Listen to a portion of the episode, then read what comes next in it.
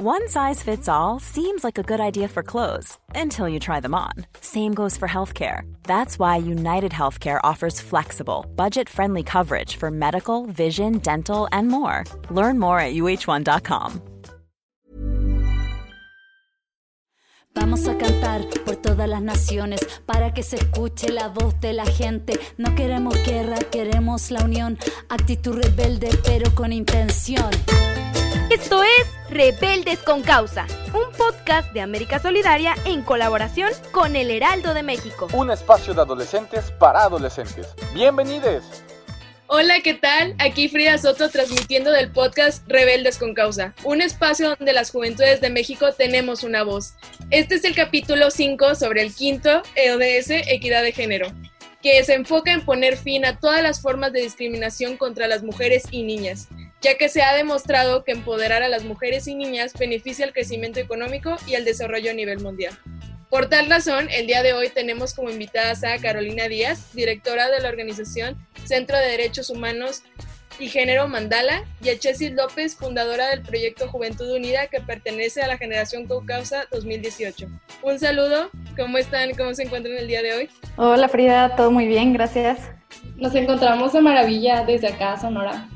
Agradezco muchísima su participación y antes de iniciar con este diálogo quisiera compartirles unos datos interesantes respecto a la situación de equidad de género en México.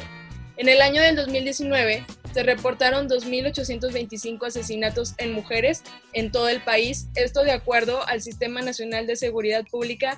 Y no solo eso, los casos de feminicidio y violencia contra las mujeres además tienen un componente de injusticia social y es la impunidad.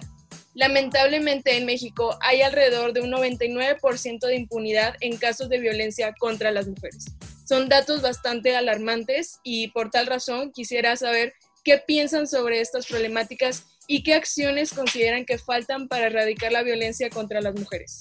En esta problemática existen muchos puntos de vista, existen muchas perspectivas, pero el día de hoy lo voy a dividir así, como la esfera del privilegio y la esfera de las sobrevivientes, las víctimas y la empatía. En la esfera de los privilegios o privilegiados entran todos esos comentarios machistas como de los feminicidios no existen, es un evento feminista o, o la violencia machista no existe, es, es trucos del amor romántico, etcétera, etcétera. Todos esos comentarios que evidencian que si a ellos no les pasó, es una problemática que no existe. Y en otra esfera, o burbuja, que es como la esfera de las víctimas, sobrevivientes, entra aquí todas esas chavas, todas esas niñas, todas esas mujeres que hemos sufrido de violencia machista, que nos han acosado, que hemos sufrido abuso sexual, etcétera, etcétera. Pero también entran todas estas personas que tal vez no han sufrido directamente de esta violencia, pero sí se dan cuenta que es una problemática real que necesita ser atendida, pese a todo el esfuerzo, pese a toda la lucha que hemos hecho en contra de esa problemática, tenemos que ser sinceros. Existen muchas estadísticas como las que nos comentó Frida, existen muchos números que tienen nombre, tienen edad y tienen familias que evidencian que no se está erradicando esta problemática. No se ha acabado. O sea, en pleno 2020 existimos mujeres, sigue habiendo mujeres que son culpabilizadas, que son criminalizadas por cómo se visten o, o que las culpan porque fueron pareja de su agresor o porque conocían a su agresor pero también seguimos bajo esta burbuja o nube del amor romántico, que en este amor romántico siguen encontrando como nuevas formas y maneras para poder ejercer violencia y abuso sobre nosotras. ¿Y qué está haciendo el Estado? Realmente el Estado solamente está incumpliendo, no solamente en erradicar, no solamente en sancionar o, o acabar con esta problemática, sino que sigue reproduciendo leyes prácticas e iniciativas que son contrarias a nuestros derechos, que son contrarias al ejercicio libre de nuestros derechos. Y bueno, lo que nosotros tenemos que hacer para poder acabar con esta problemática y poder cumplir con el ODS número 5 es dejar de normalizar la violencia. Porque realmente lo único, que lo único que han hecho es normalizar y reforzar que la violencia machista es algo que siempre ha existido y que siempre debe existir. Esta es el verdadero problema que nos impide a nosotros poder cumplir con este ODS y poder acabar con las cifras grandísimas de feminicidios de abuso y de acoso, no solamente a niñas, sino que a jóvenes, adolescentes y mujeres. Gracias, Chessy, por comentarlo. Eh, definitivamente hay una desigualdad muy grande y sobre todo hay un porcentaje mayor de violencia hacia las mujeres y a las niñas, en especialmente niñas y adolescentes. No sé qué podrías aportarnos, Caro, sobre este tipo de cifras y qué acciones consideras que se deben de tomar para empezar a erradicar la violencia contra las mujeres. Claro, creo que el punto es como decía Shesir, enfocarnos en acabar con la violencia, con todas sus diferentes formas en las que se manifiesta, pero visto también, o sea, desde la importancia del ODS 5, desde un enfoque de derechos humanos, hay que tener en cuenta que los derechos humanos son interdependientes. Esto quiere decir que todos dependen de uno del otro. Entonces, si no garantizamos el cumplimiento y reconocimiento total de uno, no podemos garantizar el reconocimiento de todos. Por eso es que es indispensable eh, luchar por esta igualdad de género que está relacionada a tantos otros derechos. Sí, sobre todo tomar ese tipo de acciones y pues poner en marcha.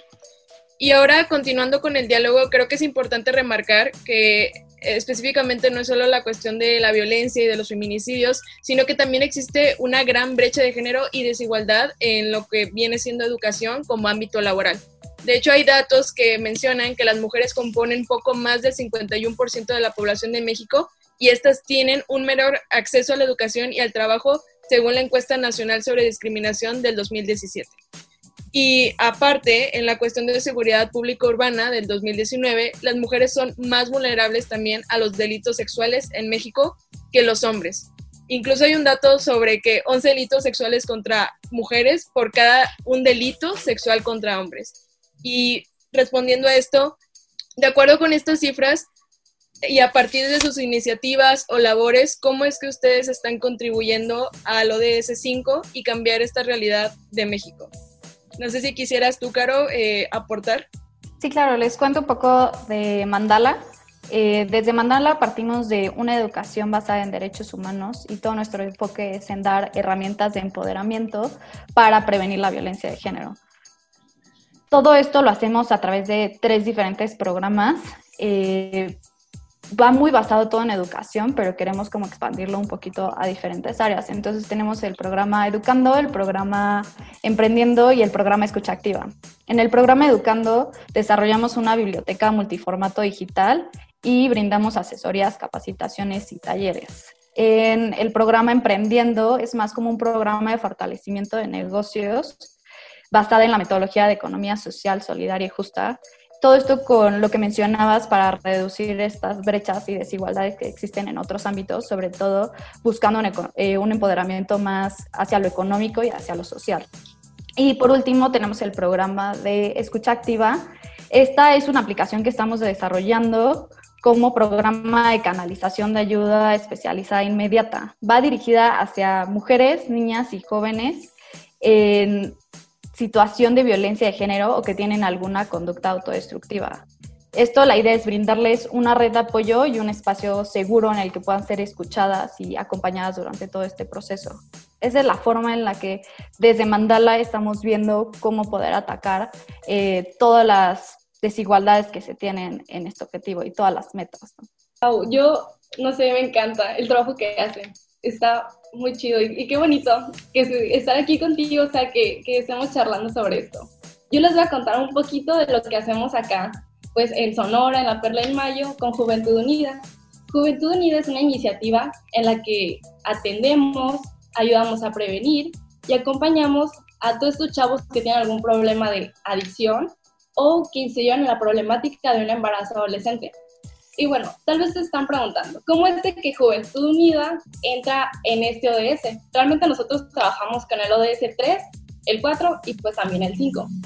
Nosotros desde Juventud Unida impartimos también talleres, pláticas, conferencias y nosotros abordamos temas tanto como de violencia de género, como equidad, igualdad, pero también nos centramos un poquito más en este rollo de la sexualidad.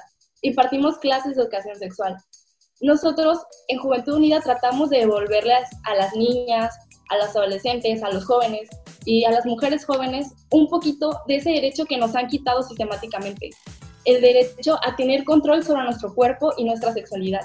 nosotros abrimos espacios, abrimos espacios donde es necesario implementar un sistema educativo que vaya más allá de órganos sexuales y VIH.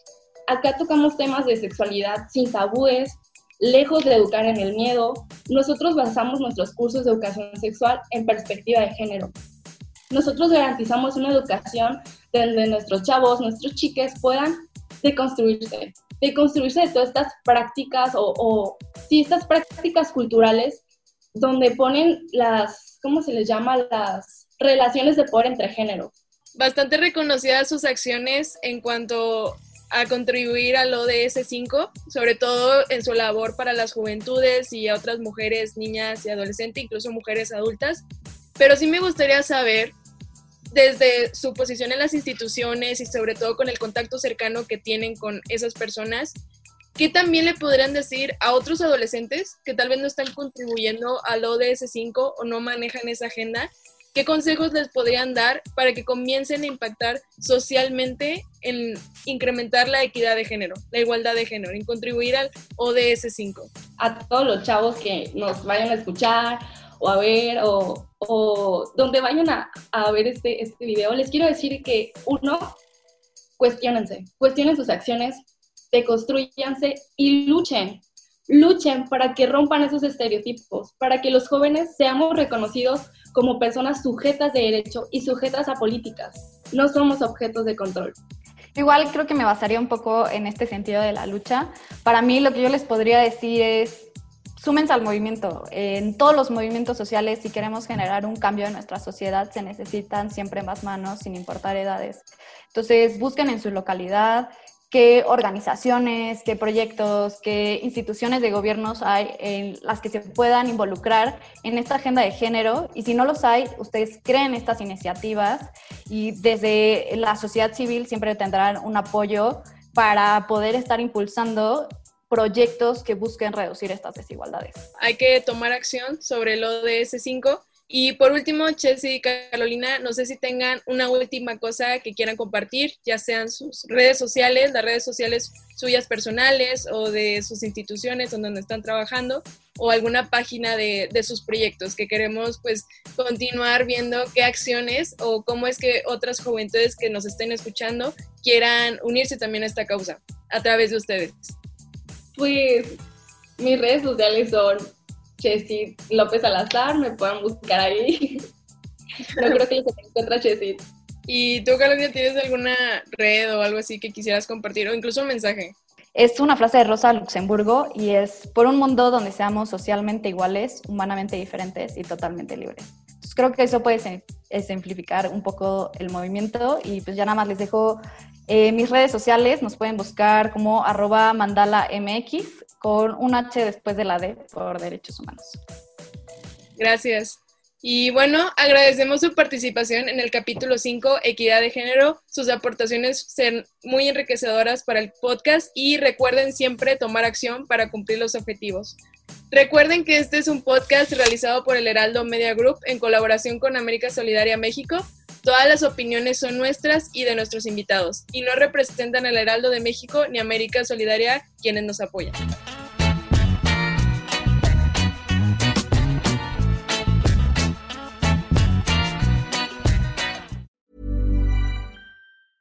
Ever catch yourself eating the same flavorless dinner three days in a row? Dreaming of something better? Well, HelloFresh is your guilt-free dream come true, baby. It's me, Kiki Palmer. Let's wake up those taste buds with hot, juicy pecan crusted chicken or garlic butter shrimp scampi. Mm. Hello Fresh. Stop dreaming of all the delicious possibilities and dig in at HelloFresh.com. Let's get this dinner party started.